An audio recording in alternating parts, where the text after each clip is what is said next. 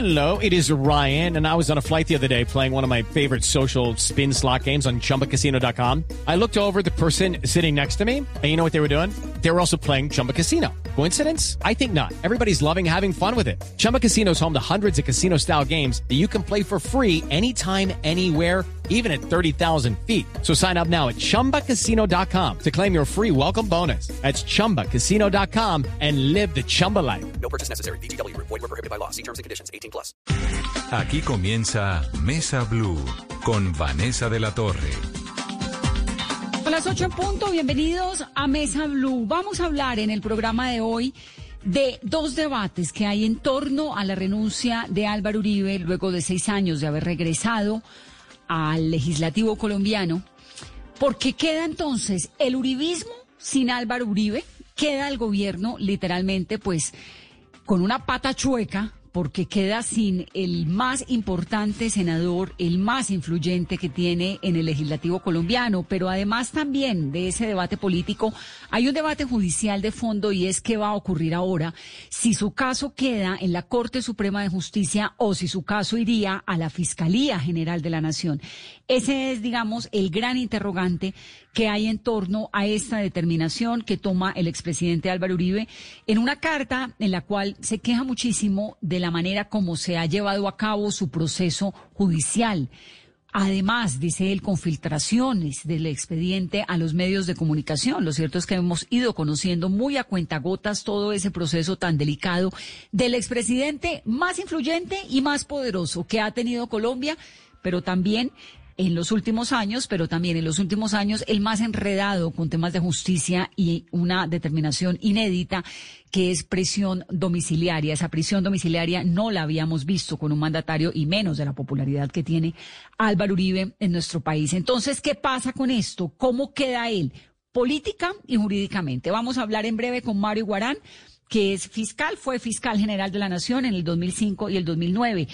Pero también vamos a darle una mirada a las ciudades. ¿Qué está ocurriendo con la pandemia en Cali, en Medellín, en Bogotá?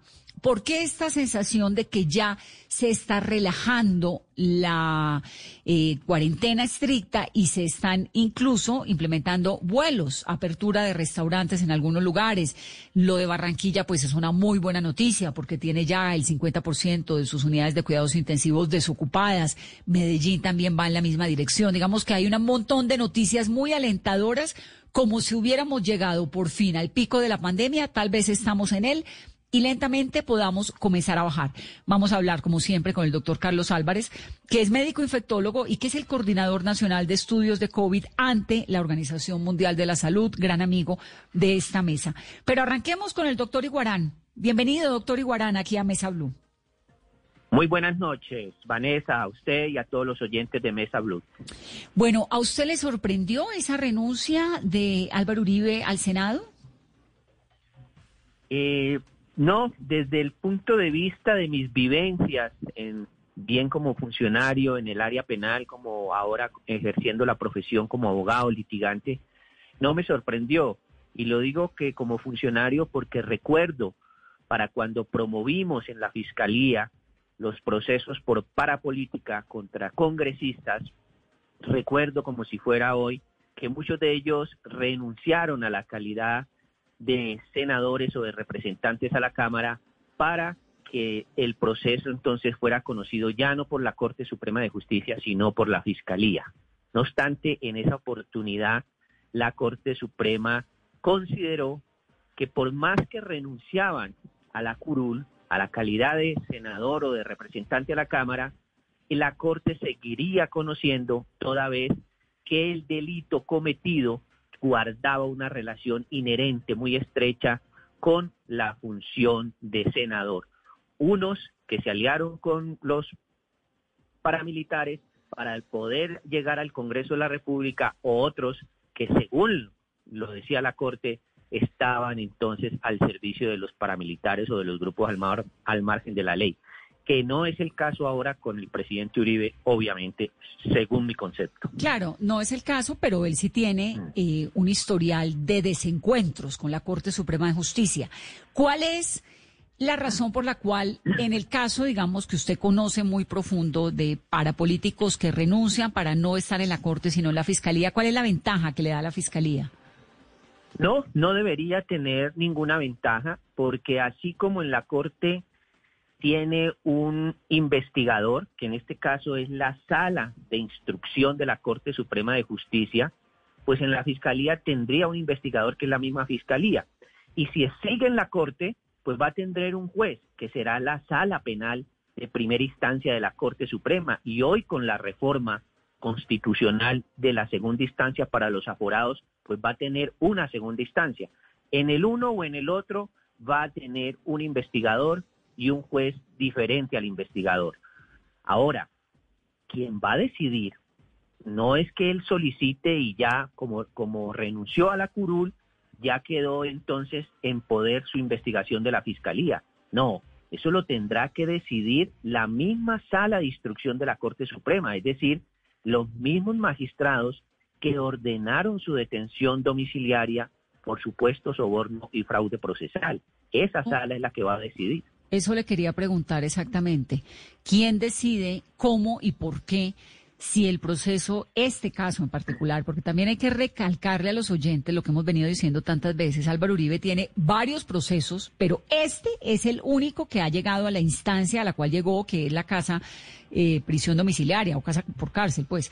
Pero ¿quién es, es la Corte la que tiene la potestad de decir nos quedamos con este proceso aun cuando usted ya no sea un aforado del Congreso? Sí, eh, es la Corte, obviamente siendo obsecuente, obediente con lo que dice la ley, con lo que dice la Constitución y lo, con lo que dice su propia jurisprudencia. Pero será esa misma sala que profirió la medida de aseguramiento, que le impuso esa medida de aseguramiento de detención domiciliaria, quien deba resolver. Ella es la que va a considerar, a evaluar y a decidir si el proceso continúa o no en la Corte. ¿Qué es lo que debe considerar la Corte? Mejor, lo que tiene que preguntarse la Corte para decidir si se queda con el proceso o se envía a la Fiscalía es, y lo subrayo, si tuvieron los hechos relación con las funciones del presidente Uribe como congresista. Si la Corte considera que esos hechos por los cuales está investigado y por los cuales se le impuso esa medida tienen relación con las funciones del presidente Uribe como congresista, se queda en la Corte pero no, si no tienen ninguna relación, se tiene que ir para la fiscalía. ¿Tienen, doctor Iguarán?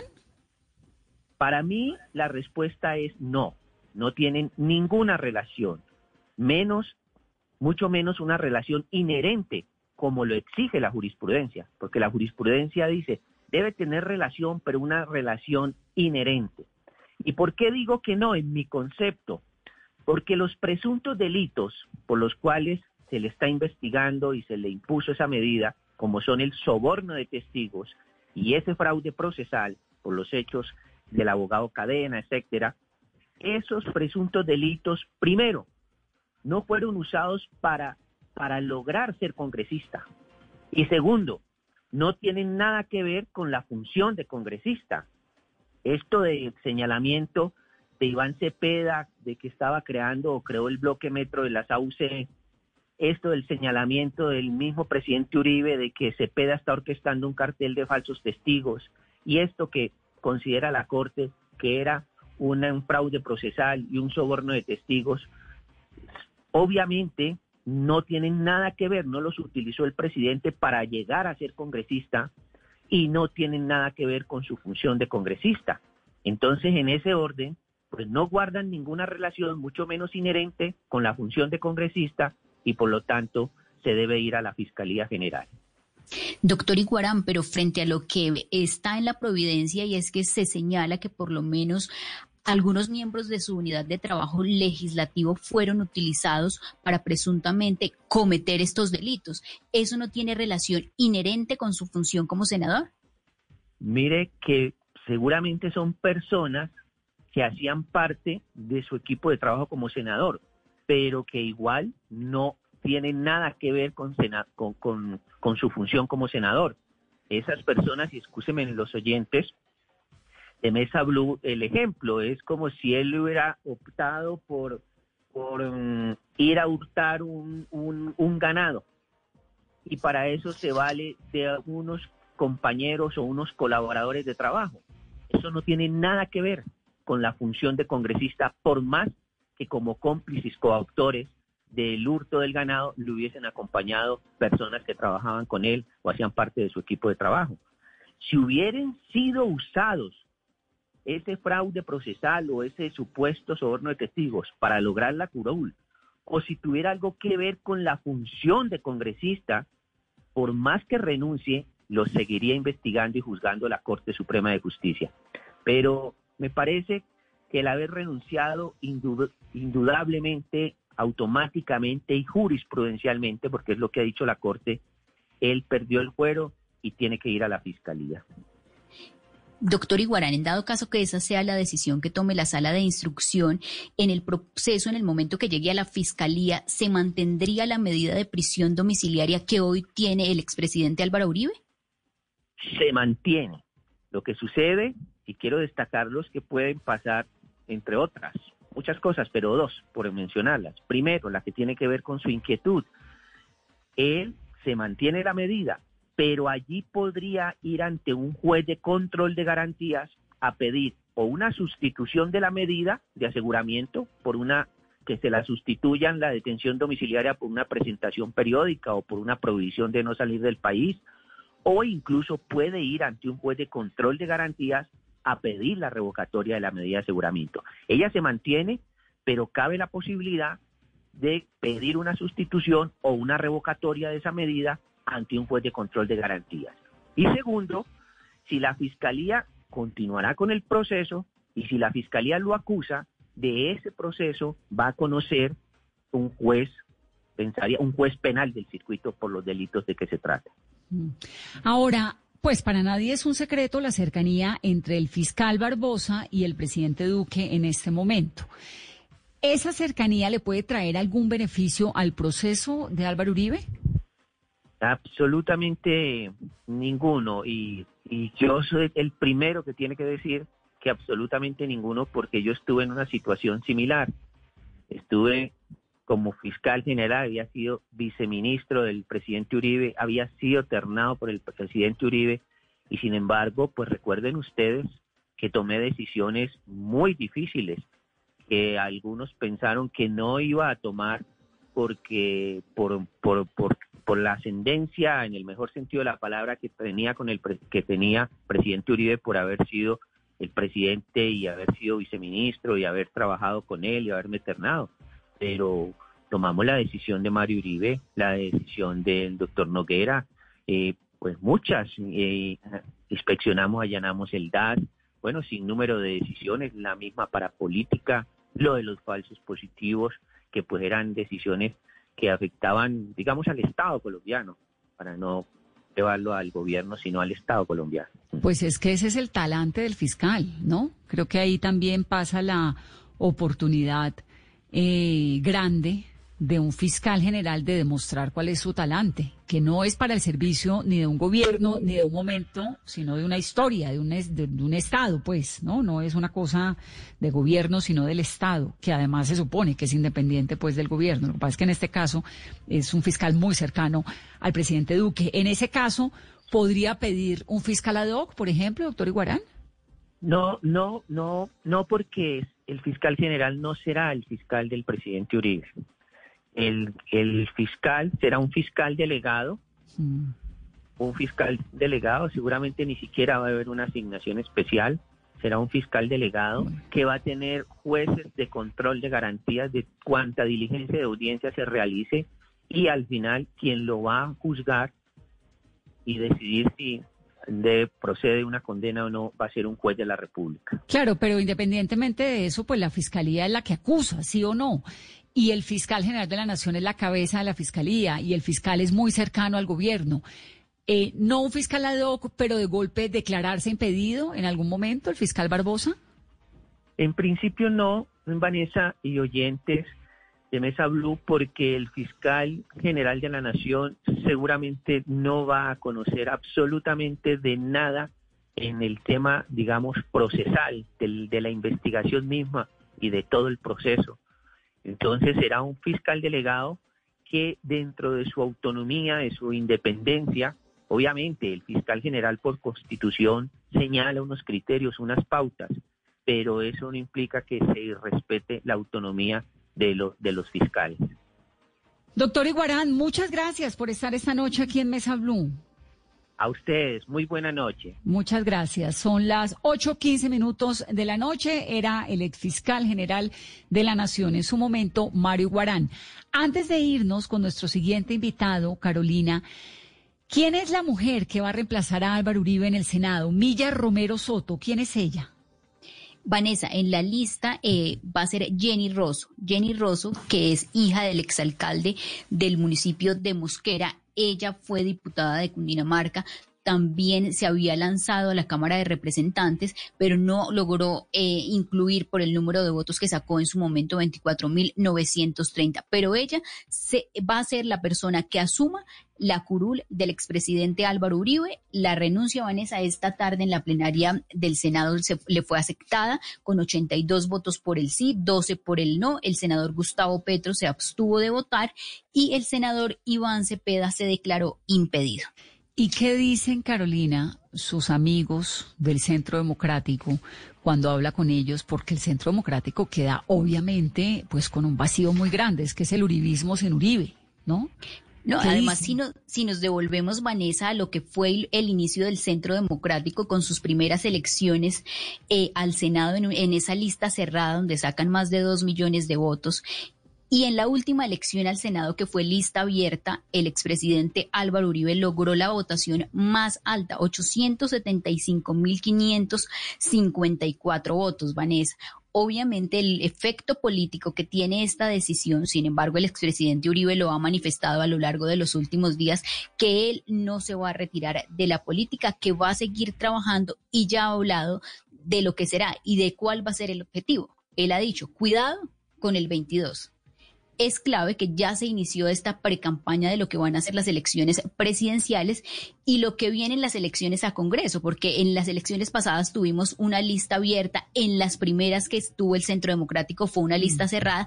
Ahora, ¿qué va a pasar después de esta renuncia? ¿Volverá el expresidente Uribe, si sale bien librado de esta decisión, a lanzarse y a retomar este capital político para poder jalonar sus listas en las próximas elecciones? Es la gran pregunta y el golpe, obviamente, Vanessa, que hay al interior de la bancada de Senado, de la Cámara de Representantes, de los concejales en todo del país y hace pocos minutos también la bancada del Congreso se retiraron la bancada de Senado de la sesión plenaria del Senado. Es que la fortaleza, la presencia, la influencia de Álvaro Uribe en el Senado de la República, pues es indudable. Acuérdese la última vez que fuimos, cuando fuimos a entrevistarlo, que esto giraba, ¿no? Todo un mundo en torno a él. Sin duda, pues el senador más influyente que hay.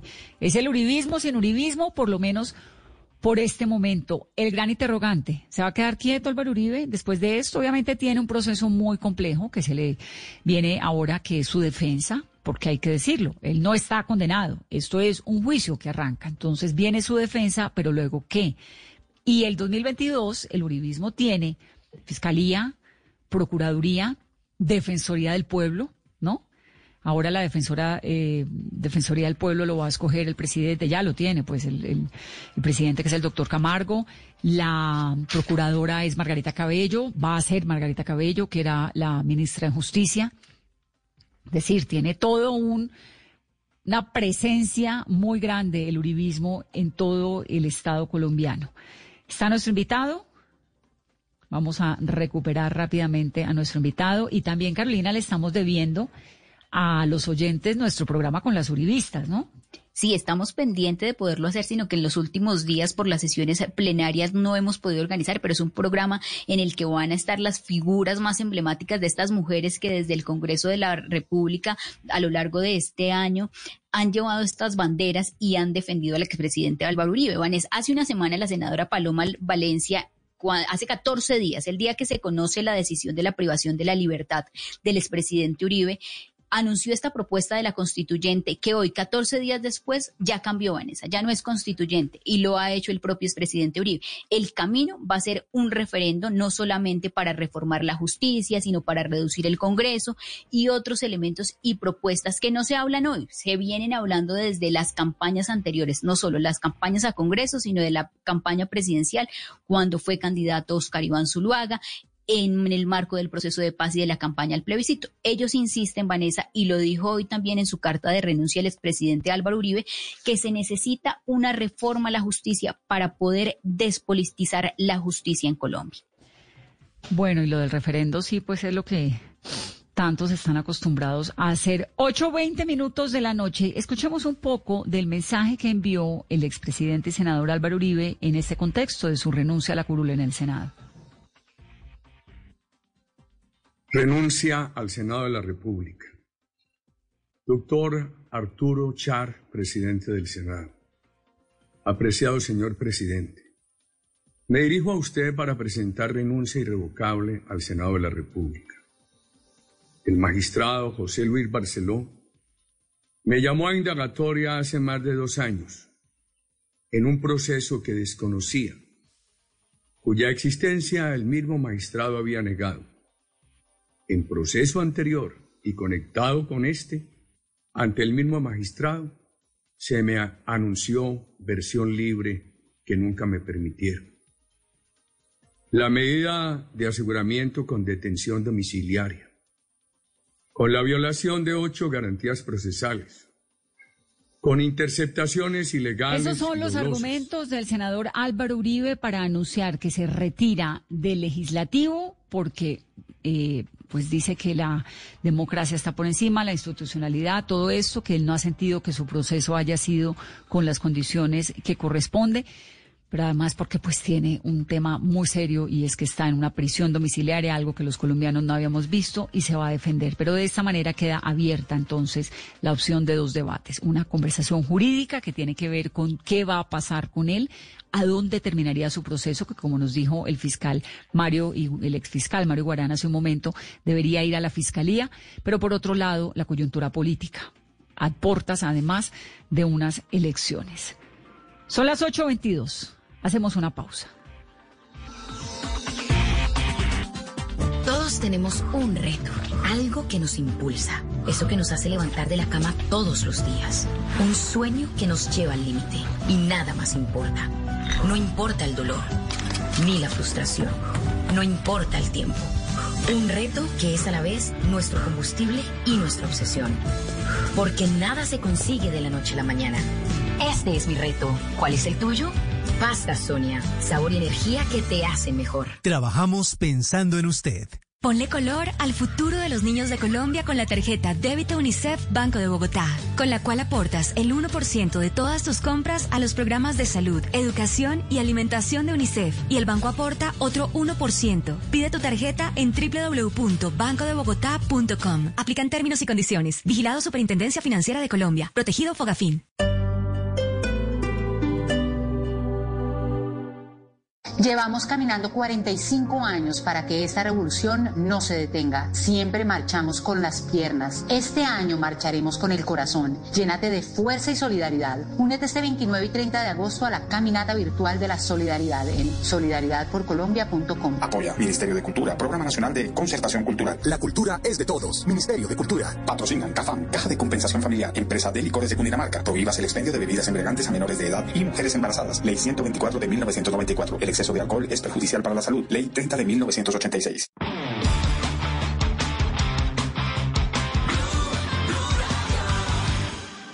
Estar en constante aprendizaje es lo que logrará que tu proyecto de vida no se detenga. Quita la pausa y dale play a los cursos y diplomados virtuales que el Politécnico Gran Colombiano tiene para ti en Educación para la Vida. Conoce más en poli.edu.co o marca el 302-290-7400. Somos diferentes. Somos Poli. Vigilado en Educación.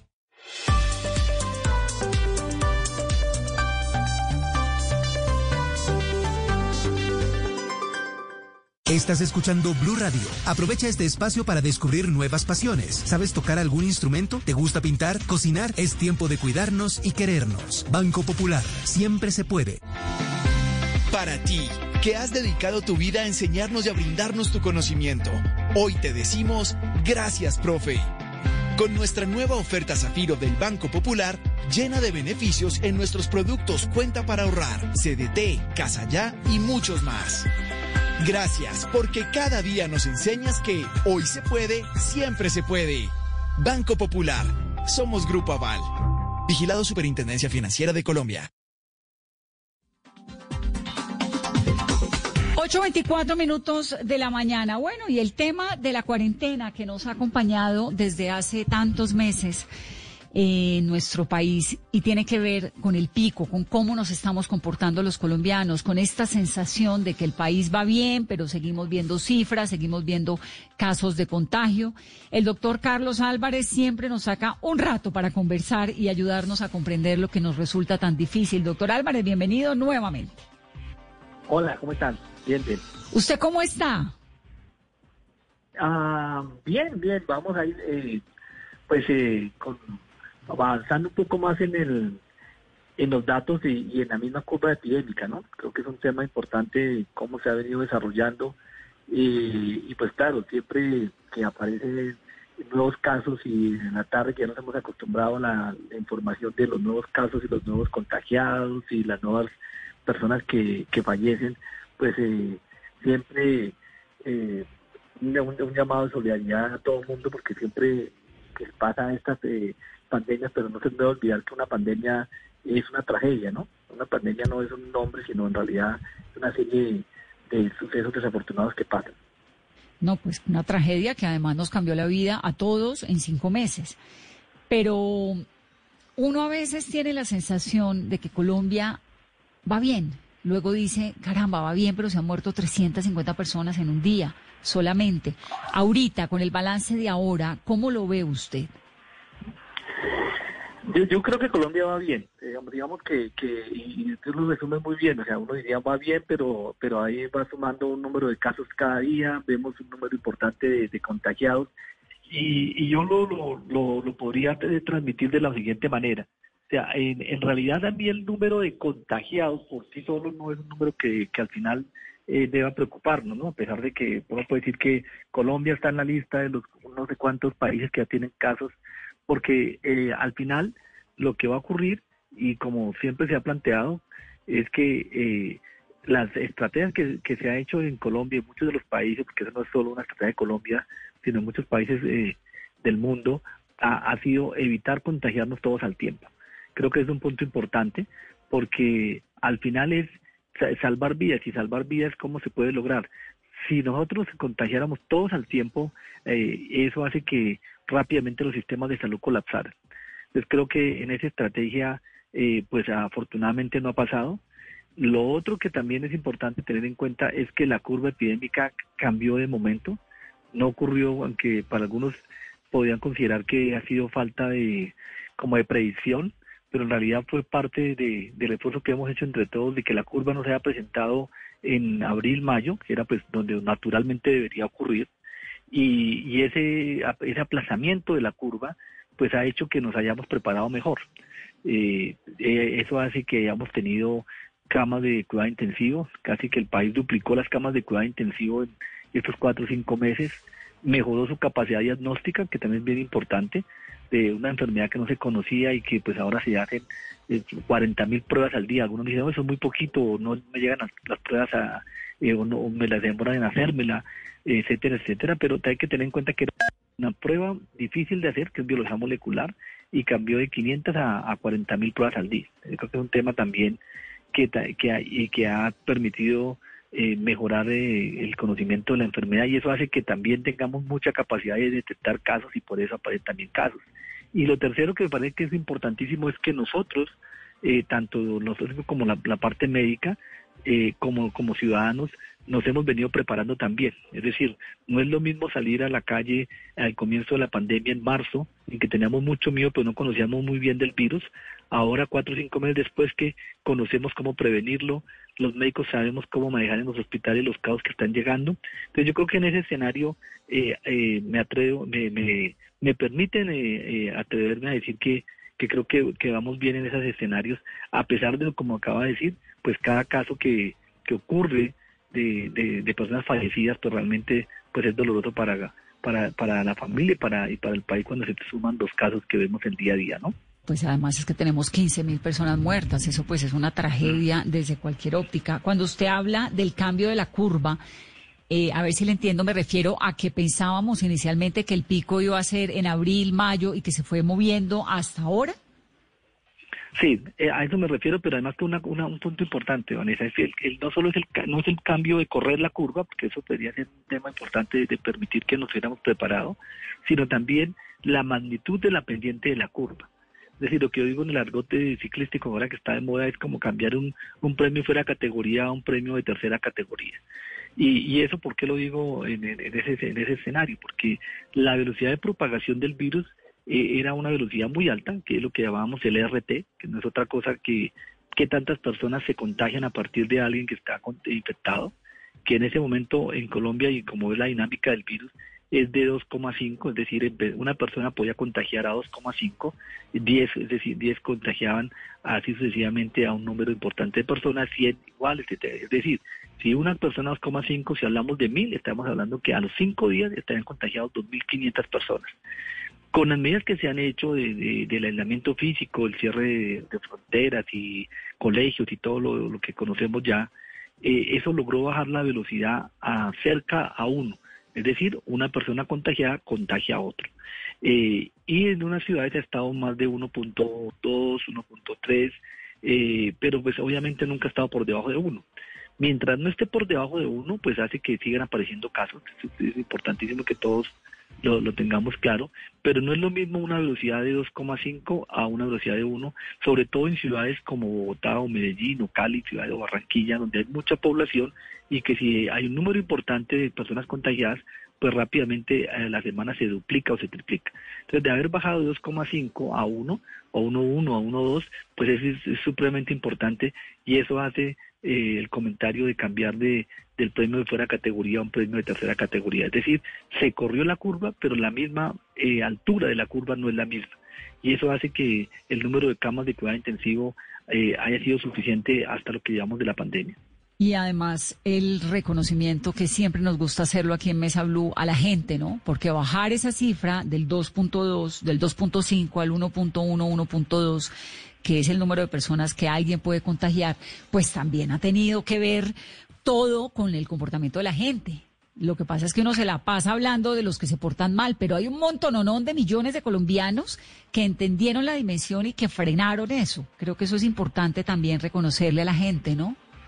Completamente de acuerdo contigo. Ese, es el, éxito, es, es, es, finalmente de la sociedad. No, no es, se toman algunas medidas y hacen recomendaciones, pero al final alguien podría eh, plantearse hacer indisciplina y que toda la sociedad sea indisciplina, pero en realidad el, comportamiento de la mayoría es lo que ha permitido hacer eso. Eso, eso, eso, eso no es gratis, es un sacrificio supremamente importante por lo que todo lo que ha implicado eh, los niños de no ir al colegio, las personas de no, no poder salir a trabajar en algunos, en, algunos sectores de la economía, eh, las personas mayores de 70 años no pueden salir a, hacer sus actividades. Es decir, tú vas sumando uno cada una de esas eh, de, de, estos sacrificios, más otros que claramente alguien me podría decir aquí, hay muchísimos, muchísimos eh, pequeñas cosas y grandes cosas que han hecho que, que esto haya cambiado, pero, pero no se nos debe olvidar que sin eso no hubiera sido posible eh, lo que estamos viendo. Es una tragedia tener 15 mil personas fallecidas, pero probablemente si no hubiéramos hecho nada, hubiera sido una tragedia muchísimo mayor como la que incluso vivimos en otros eh, países o ciudades como Nueva York. Claro. Ahora, doctor Álvarez, las pruebas. Estábamos hablando hace un momento de la cantidad de pruebas que se están haciendo en Colombia. Me acuerdo cuando comenzamos esto que se hacían mil, dos mil, tres mil. Ahora parecen inverosímiles las cuarenta mil pruebas que se están haciendo al día. Pero además hay un montón de pruebas rápidas que se están haciendo también con sangre. Obviamente, pues la eh, usted nos ha explicado que la más precisa es, voy a decirlo, el copito en la nariz para que nos entiendan los oyentes. ¿En qué va, en qué va ese desarrollo de las pruebas? Hoy en día la prueba, por ejemplo, la que se hace como se le hace a una toma de, de, azúcar en el caso de los diabéticos, ¿esas pruebas son acertadas y ha ido también mejorando esto o no? Que en algunos casos son pruebas privadas, ¿no? Sí, yo creo que hay que tener en cuenta que hay, hay como las, las, las, las pruebas de la, las pruebas del copito de la nariz, eh, eh, ahí ahora tienen una ventaja a, comparado hace un mes que hablamos la última vez. en que ahora tenemos la prueba del copito de la nariz. Esa es la PCR, ¿no? Una, esa es la PCR, que es biología molecular. Esas pruebas son extremadamente sofisticadas, ¿no? Es, importantísimo entender que hacer, hacer, hacer la PCR es una, una, técnica que implica detectar el ácido nucleico del virus, eh, el material genético, separarlo, aislarlo y amplificarlo miles de miles de veces para que se pueda detectar en los equipos, en lectores especiales. Eso, eso no se puede hacer de, en, cualquier laboratorio y requiere tecnologías eh, avanzadas, que es lo que se ha venido haciendo y el crecimiento. Ahora también hay lo que llaman la prueba de antígeno, que es una prueba también del copito de la nariz que detecta también rápidamente una proteína del virus. Es decir, una detecta el, material genético y esta detecta una parte del virus, una proteína. Imaginémonos la, bolita del virus que todos ya la tenemos en la cabeza tiene como unas espigas, unas, unas puntas. Una de esas puntas son formadas por proteínas que esta prueba es capaz de detectar. Y son muy útiles estas dos en las personas que tienen síntomas recientemente. Es decir, que desde el momento en que empiezan a aparecer los síntomas, hasta los primeros 10 días, y en el caso de la prueba de antígeno, y por ahí hasta los 15 días incluso la, prueba de biología molecular. Y, y, eso es muy sensible, incluso en personas asintomáticas, la prueba molecular. Es decir, si a pesar de que no tenga síntomas, puede salir positivo. La prueba de la gotica de, sangre, como la del diabético, que es tomar una gotica de sangre del pulpejo del dedo, es, esa detecta son los anticuerpos que produce el cuerpo contra el virus, es decir, las defensas que nosotros producimos. Como eso se, demora un poco más, estas pruebas son, son útiles para saber si a mí me dio el virus, si yo me infecté, si saber si eh, hace 15, 20 días tuve una sensación de virosis y no sé si lo que me dio fue un dengue o me dio fue COVID. Esas pruebas me ayudan a diferenciar eso porque me puede determinar, después de 15 días de la aparición de los síntomas, me está mostrando si efectivamente yo me infecté. Para eso sirven esas pruebas. Lo que quiero transmitir es que las pruebas son complementarias. Tenemos pruebas que detectan la infección recientemente, apenas tengo los, síntomas, y otras me, son buenas cuando han pasado 15 días. Si hago la prueba de sangre inmediatamente empiezo a presentar síntomas, probablemente no me va a funcionar y van a salir eh, falsos negativos, es decir, que la prueba me sale negativa a pesar de que yo me haya infectado. O lo mismo, si yo me hago una prueba el mismo día que tuve un contacto que fue positivo, es lo que llamamos nosotros el, técnicamente el día de la exposición, el día que yo me expuse, todas las pruebas, tanto la PCR como la de antígeno, como la de los anticuerpos, van a salir negativos, porque el, se necesita un tiempo prudencial que es más o menos son cinco días desde el momento en que yo me exponga hasta que empiezan a aparecerme los síntomas. Claro. Entonces, entre más va pasando el tiempo, pues más, más efectiva, eh, después de los días que toca, más efectiva es la prueba. Ahora, ¿qué viene después de esto? Digamos, ahora, ¿en qué momento estamos de la pandemia? ¿Ya estamos en el pico, en lo que decíamos el pico? Sí, yo creo que estamos eh, en un momento eh, de transmisión alta, de, donde hay muchos casos. Digamos, el, pico no es otra cosa que un número importante de casos que están apareciendo eh, y todos los días y estamos en un momento alto de la, del pico, sobre todo porque el pico no ha sido no ha sido un anime único o mejor, el pico no es uno solo para Colombia. A veces nos imaginamos un solo pico en una sola curva, pero en realidad el país es diverso las condiciones son diversas geográficas, climáticas y de comportamiento humano, y eso hace que los picos hayan sido diferentes. Entonces tenemos unas ciudades que ya pasaron incluso el pico, como Leticia o como Tumaco, o Barranquilla, y unas ciudades que están en la parte alta del pico, como en este momento puede ser Cali, Bogotá y, y la misma Medellín, y otras ciudades que están empezando el pico, que están todavía una fase un poco más atrás, como el caso de Cúcuta o Bucaramanga, para poner ejemplos. Y hay incluso municipios o ciudades que todavía están, eh, han tenido una transmisión muy baja. Entonces es importante tenerlo en cuenta porque las medidas que se han venido tomando pueden ser diferentes entre los municipios y de eso también depende de en qué momento estamos del pico. Para Colombia, dado que las ciudades, eh, eso obviamente Bogotá y Medellín y Cali pues son las ciudades más grandes, eh, lo que ocurre en estas tres ciudades, por ejemplo, pues marca el, el fenómeno del pico como país. Eh, y eso es importante tenerlo en cuenta, pero no significa que todo el mundo vayamos al unísono en un solo pico, sino podemos ver como mini picos dependiendo, como acaba de decir, los municipios o, las ciudades.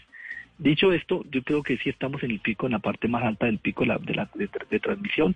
Probablemente vamos a seguir viendo esta dos semanas que vienen unas cifras muy parecidas y eso es lo que esperamos, que, haya un, crecimiento lento o no, o no haya crecimiento, sino sencillamente se mantenga un número de casos como hemos venido la última semana eh, teniendo y ojalá empezamos, empezáramos a ver a que esto empiece a disminuir. Eh, de qué depende esto? Pues de que sigamos haciendo eh, el autocuidado y, y, las medidas de prevención para evitar que no sigan creciendo, sino que se mantengan o empiecen a bajar. Pues el pico que sigue.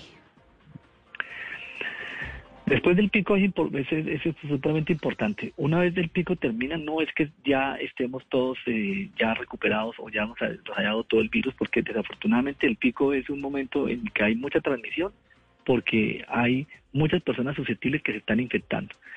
Cuando empieza a pasar el pico, lo que ocurre es que muchas personas ya se recuperaron y estas personas hasta el momento sabemos que no se reinfectan. Ojalá que sea así y se mantenga esta presión que acabo de decir. Eh, y por lo tanto también hay menos gente que se puede infectar y eso hace que la velocidad de transmisión del virus disminuya y por lo tanto empieza a, caer el, número de casos y obviamente el número de personas fallecidas. Sin embargo, pues hay que mantener unas, unas normas de autocuidado eh, tanto individuales como colectivas, porque todavía hay muchas personas que no se han contagiado, hay muchas personas que se han protegido y se han cuidado, y si saliéramos todos a la calle nuevamente a tener las actividades como veníamos haciéndolo en febrero, probablemente lo que va a pasar es que haya un rebrote o nuevamente empieza a subir el número de casos, como lo vemos que está pasando en otras partes del mundo. Entonces creo que es importante tener en cuenta que hay una, un primer eh, número de casos elevados, luego hay un descenso, pero mantener ese descenso en el pico y mantener, como decimos, la parte más plana o el valle, pues va a depender de lo que estemos haciendo eh, nosotros como, como sociedad. Doctor Álvarez, y justamente frente al tema de los rebrotes que usted menciona y que ya hemos visto en algunas partes del mundo, Colombia ha hecho un proceso y ha logrado evitar, por ejemplo, que se colapse el sistema de salud, que no se puedan atender los pacientes. Hemos hecho el proceso bien, pero para terminarlo de manera correcta y evitar esos rebrotes, ¿cuál va a ser la estrategia adicional o de qué manera la va a complementar el gobierno? Porque ya se viene septiembre, ya se va a acabar la emergencia sanitaria, ya hay muchos sectores del comercio abiertos, también se están dando más aperturas. ¿Cuáles van a ser esos pasos siguientes? Yo, creo que Colombia ha hecho, ha hecho una estrategia eh, de, de, aperturas graduales, es decir, los confinamientos han sido, eh, han sido graduales. Es decir, realmente Colombia tuvo una, un, confinamiento y unas medidas de aislamiento estricto los primeros, el, primer mes, que hay todo el mes de abril, y luego se ha venido flexibilizando las medidas a medida que el comportamiento epidemiológico lo permite.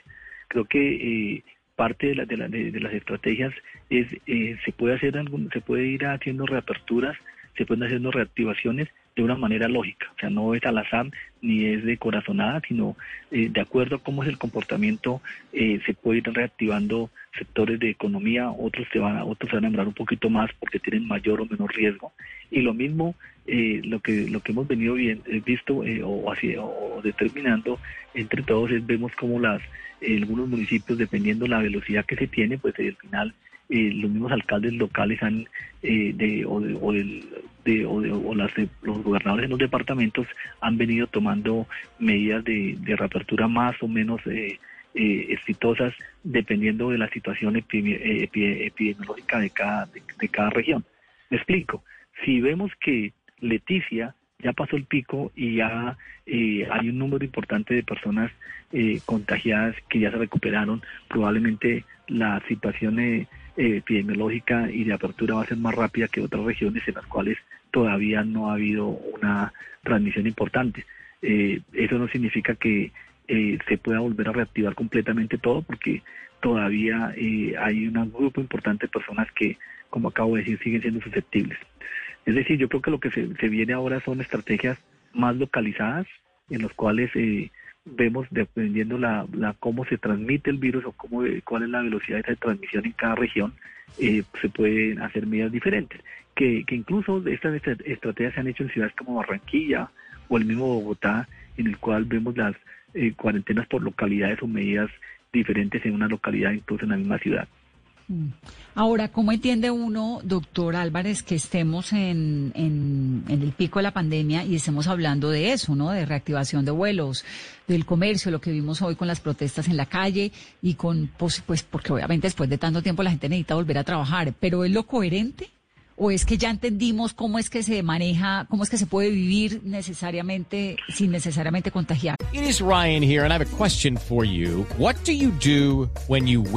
Like, are you a fist pumper? a woohooer, a hand clapper, a high fiver. I kind of like the high five, but if you want to hone in on those winning moves, check out Chumba Casino. At ChumbaCasino.com, choose from hundreds of social casino style games for your chance to redeem serious cash prizes. There are new game releases weekly, plus free daily bonuses. So don't wait. Start having the most fun ever at ChumbaCasino.com. No purchase necessary. BGW. Void were prohibited by law. See terms and conditions. 18 plus.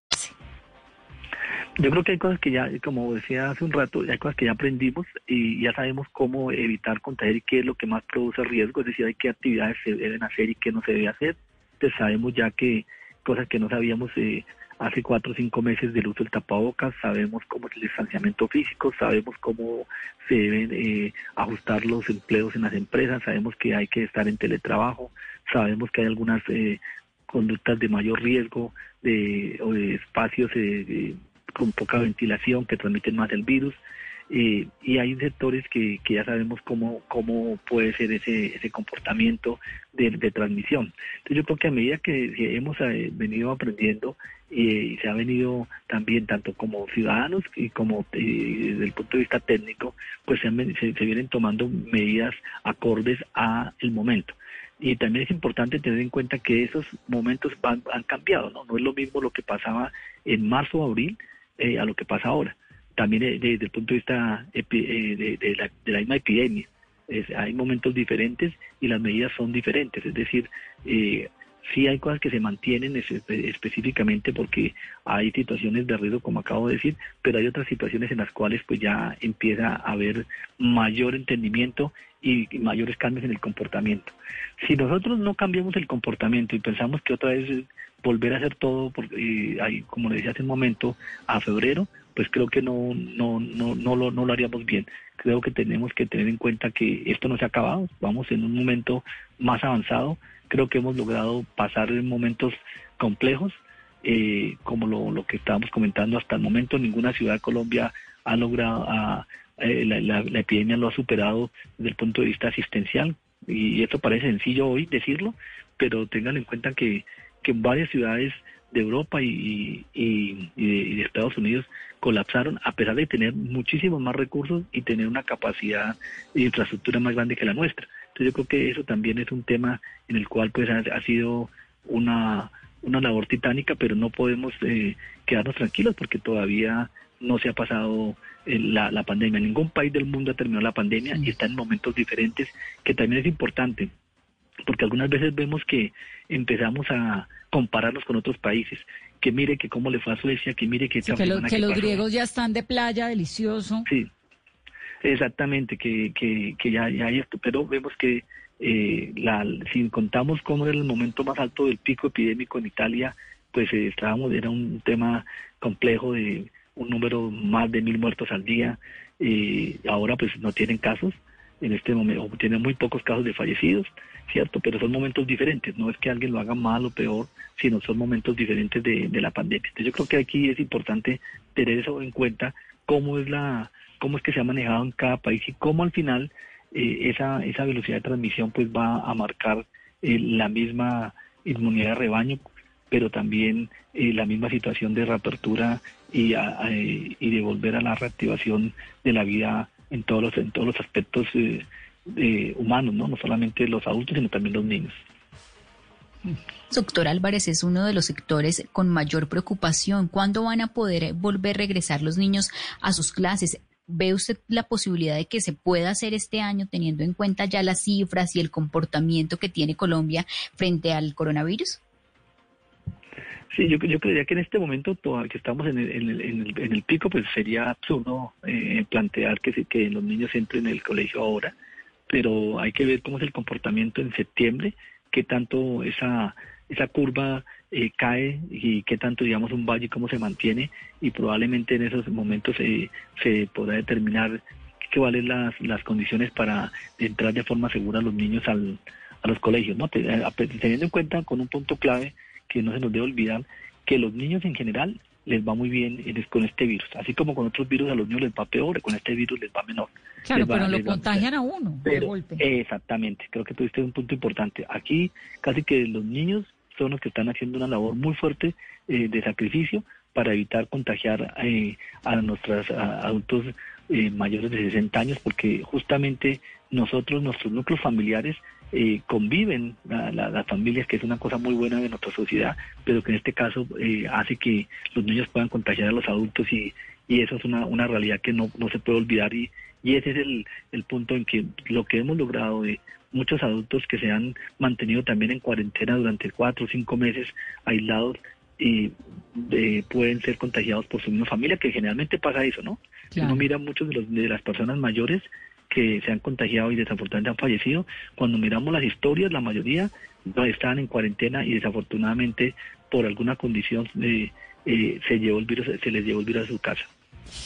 Sí, las historias de las personas que han padecido y que han muerto en esta cuarentena son espantosas, las de los médicos que se han contagiado, muchos que han logrado salir adelante, la de los colegas que terminan contagiando a un núcleo familiar eh, pues obviamente sin la más mínima intención y con todos los cuidados, pero es que es un tiempo muy difícil, a mí me parece, yo lo escucho hablar ahora, doctor Álvarez, llevamos cinco meses haciendo estos análisis y yo casi que le pregunto lo mismo cada vez que hablamos, y el pico y cuándo, y ahora que sigue, y cada vez como porque pues también como es una situación tan nueva, vamos aprendiendo cada vez más, ¿no? Y, pues la verdad que le agradezco un montón siempre su disponibilidad para ayudarnos a llevar esta situación tan trágica y sobre todo para que la gente entienda, nuestros oyentes entiendan y, entendamos todos que no, nos, no, no ha sido tan grave, lo hemos hecho, ha sido muy grave, pero lo hemos logrado poco a poco. Hemos bajado ese número de contagio, las unidades de cuidados intensivos están funcionando no ha colapsado Colombia como colapsó Nueva York, por ejemplo. Ahora que usted hablaba de las ciudades que colapsan, pues imagínese, colapsó Nueva York, ¿qué se puede esperar del resto del mundo, no? De verdad que muchas gracias. No, no, no, con muchísimo gusto. Y yo creo que estos espacios son supremamente importantes porque también eh, es, eh, muchas veces eh, se, se, quiere conocer un poco más el detalle de, las cosas y, en esto también hay un, tema que también con lo que se ha luchado también es con la, la infodemia, la cantidad de información que a veces eh, surge eh, con interpretaciones que no son las correctas, ¿no? Que yo creo que también es importante y ustedes han hecho una labor muy fuerte en, en, la pedagogía porque sí es clave pues tener las diferentes las diferentes eh, visiones de la situación, pero sobre todo visiones objetivas y reales, ¿no? Porque a veces terminan eh, con, entre las redes sociales muchos eh, mitos de tanto la transmisión del virus como de que hasta y las estrategias negacionistas, ¿no? Que esto no es que esto es una no, esto no es que el virus nunca ha existido, que esto es solamente una conspiración de alguien para vender una vacuna, que los medicamentos sí funcionan eh, de tal o otro medicamento, eh, que hace que, a veces también genera falsas expectativas o que también lleva a que las personas minimicen el riesgo o eh, pierdan el sentido de la realidad ante, ante la realidad, ante el control y la prevención. Doctor Álvarez, un gusto y muchas gracias. No, con muchísimo gusto. Bueno, buenas noches a todos y, un tema final, solamente la importancia de seguir manteniendo el autocuidado y más en este momento, en el momento que estamos, donde hay mayor transmisión de casos, ser muy estrictos en, en medidas del autocuidado, donde más lo necesitamos para poder bajar rápidamente de este pico. Sí, para que pasemos esto rápido, a ver si podemos seguir la, relativa eh, normalidad nueva. Gracias, doctor Álvarez. Un saludo especial. Bueno, Carolina, 8.52. ¿Cómo le va a usted cinco meses después? Uy, Vanessa, yo creo que los primeros tres meses muy difíciles.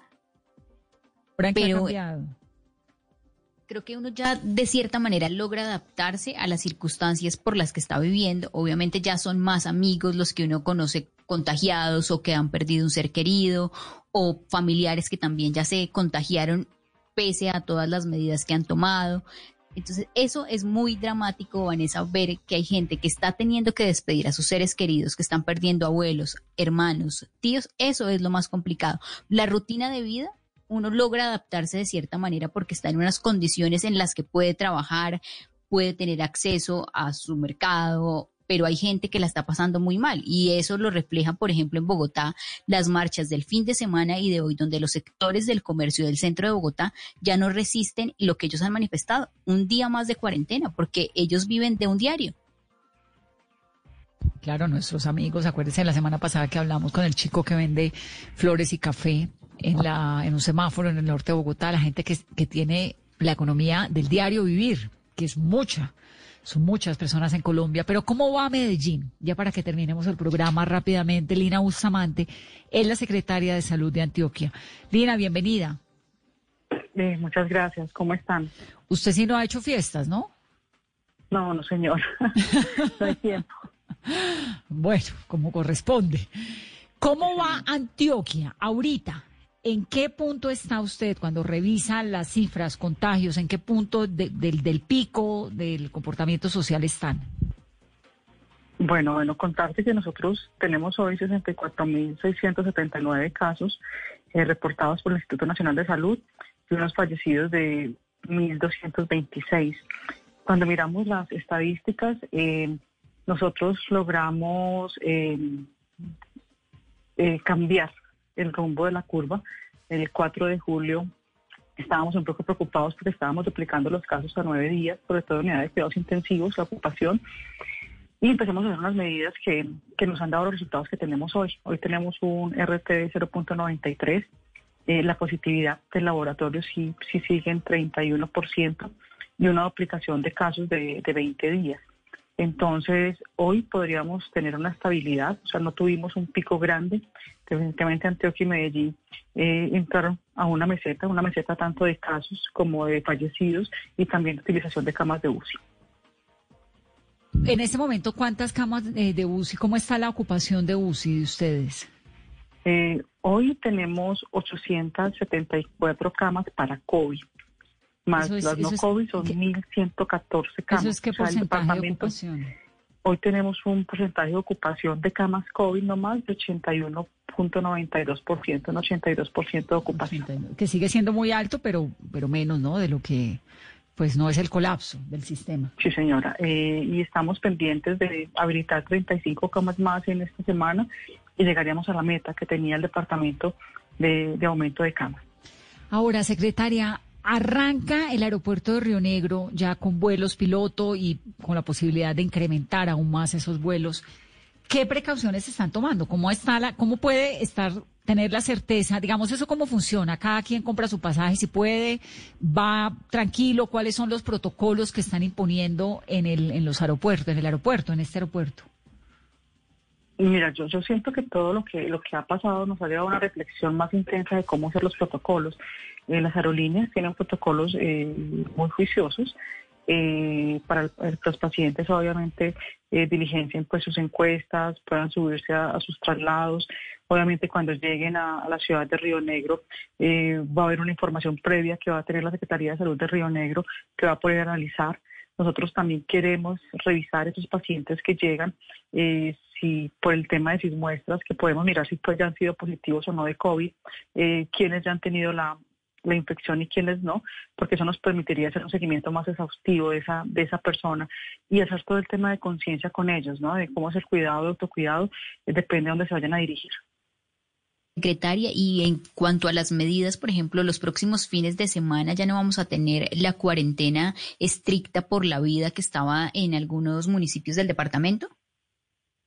A ver, mira, nosotros veníamos con unos eh, cierres intermitentes de un 4-3 eh, también contarles que no, no teníamos mucha expectativa, porque cuando hablábamos con los epidemiólogos, los epidemiólogos nos decían que era, más, era mejor tener siete días, porque esto podría cortar más fácil eh, la curva de contagio. Eh, ¿Qué resultado nos dio? Que esto definitivamente disminuyó la incidencia de los casos y la estabilidad que les conté en, en, el, hace un momento. Ese 4 por 3 es, es lo que nos ha servido estabilizar. ¿Qué quisiéramos nosotros? Pero nosotros tenemos que buscar ese equilibrio entre economía y, y salud, porque lo que ustedes decían ahorita, eh, ya hay un cansancio, un cansancio general, eh, porque la economía se está quebrajando mucho, las personas se están cansando en sus casas, eh, pues no hay un cansancio generalizado que nosotros tenemos que, que, que observar un poco cómo mitigamos el tema ¿Qué sería lo ideal? Lo ideal es que hubiéramos podido seguir en un 5-2 y luego en un 6-1 para que así seguir bajando la curva de contagios y llegar a unos 500, 600 casos mensuales, perdón, diarios, eh, para poder seguir haciendo el rastreo, porque en el rastreo está el éxito de esto.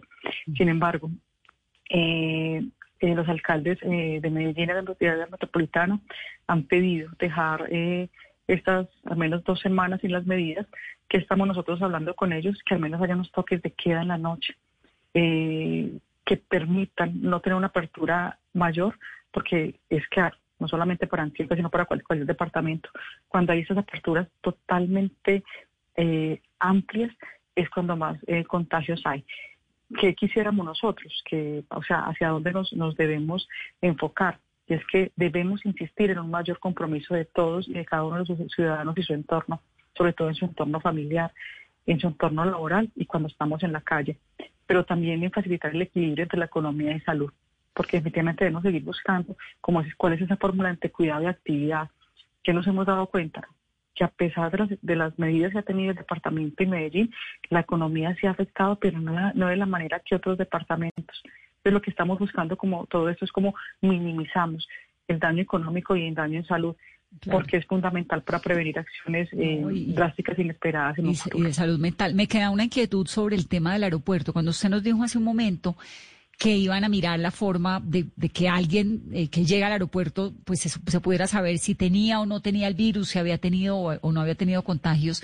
¿Eso qué significa? ¿Qué documentación tiene que llevar? ¿O es que van a hacer pruebas al entrar al aeropuerto? ¿Cómo va a ser eso? No, mira, nosotros, nosotros si, si Vanessa viaja tendríamos la cédula de Vanessa y podríamos buscar a Vanessa en el que es el sistema donde se cargan todos los resultados positivos y es mirar si ya fue positiva eh, y simplemente pues, tener el incenso que ya Vanessa tuvo, tuvo COVID.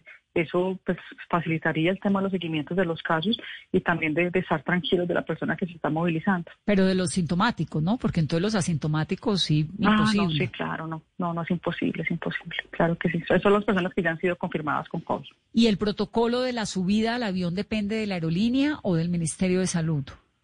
O del gobierno de, cada, es, un tema que se mezcla eh, pero obviamente los, los sectores económicos son los que deben garantizar los protocolos y hay protocolos eh, a la entrada a la salida en la permanencia dentro del avión eh, y obviamente previo a, a, abordar el mismo mm. bueno pues estaremos contándoles cómo avanza ese, esa reapertura gradual que se está llevando a cabo también en Medellín y en otras ciudades de nuestro país. Secretaria, gracias por estar aquí con nosotros. No, ustedes por la invitación. Buenas noches. Buenas noches. Es Lina Bustamante, que es la secretaria de Salud de Antioquia, nueve, un minuto de la noche. Así terminamos. Me quedo con lo que nos dijo el doctor Álvarez Carolina, que me parece clave. Estamos en el 1.1, 1.2% de ese número de contagio. Eso es muy bueno. Hace un par de semanas estábamos en el 1.8, arrancamos en el 2.5. Eso significa que ustedes, que yo y que todos los que nos estamos poniendo el tapabocas, usando alcohol, lavándonos las manos, tomando las medidas, estamos haciéndolo bien. Y ahí vamos. Entonces comencemos la semana con relativo optimismo y metámosle la ficha a esta cuarentena 9 y 2. Feliz noche.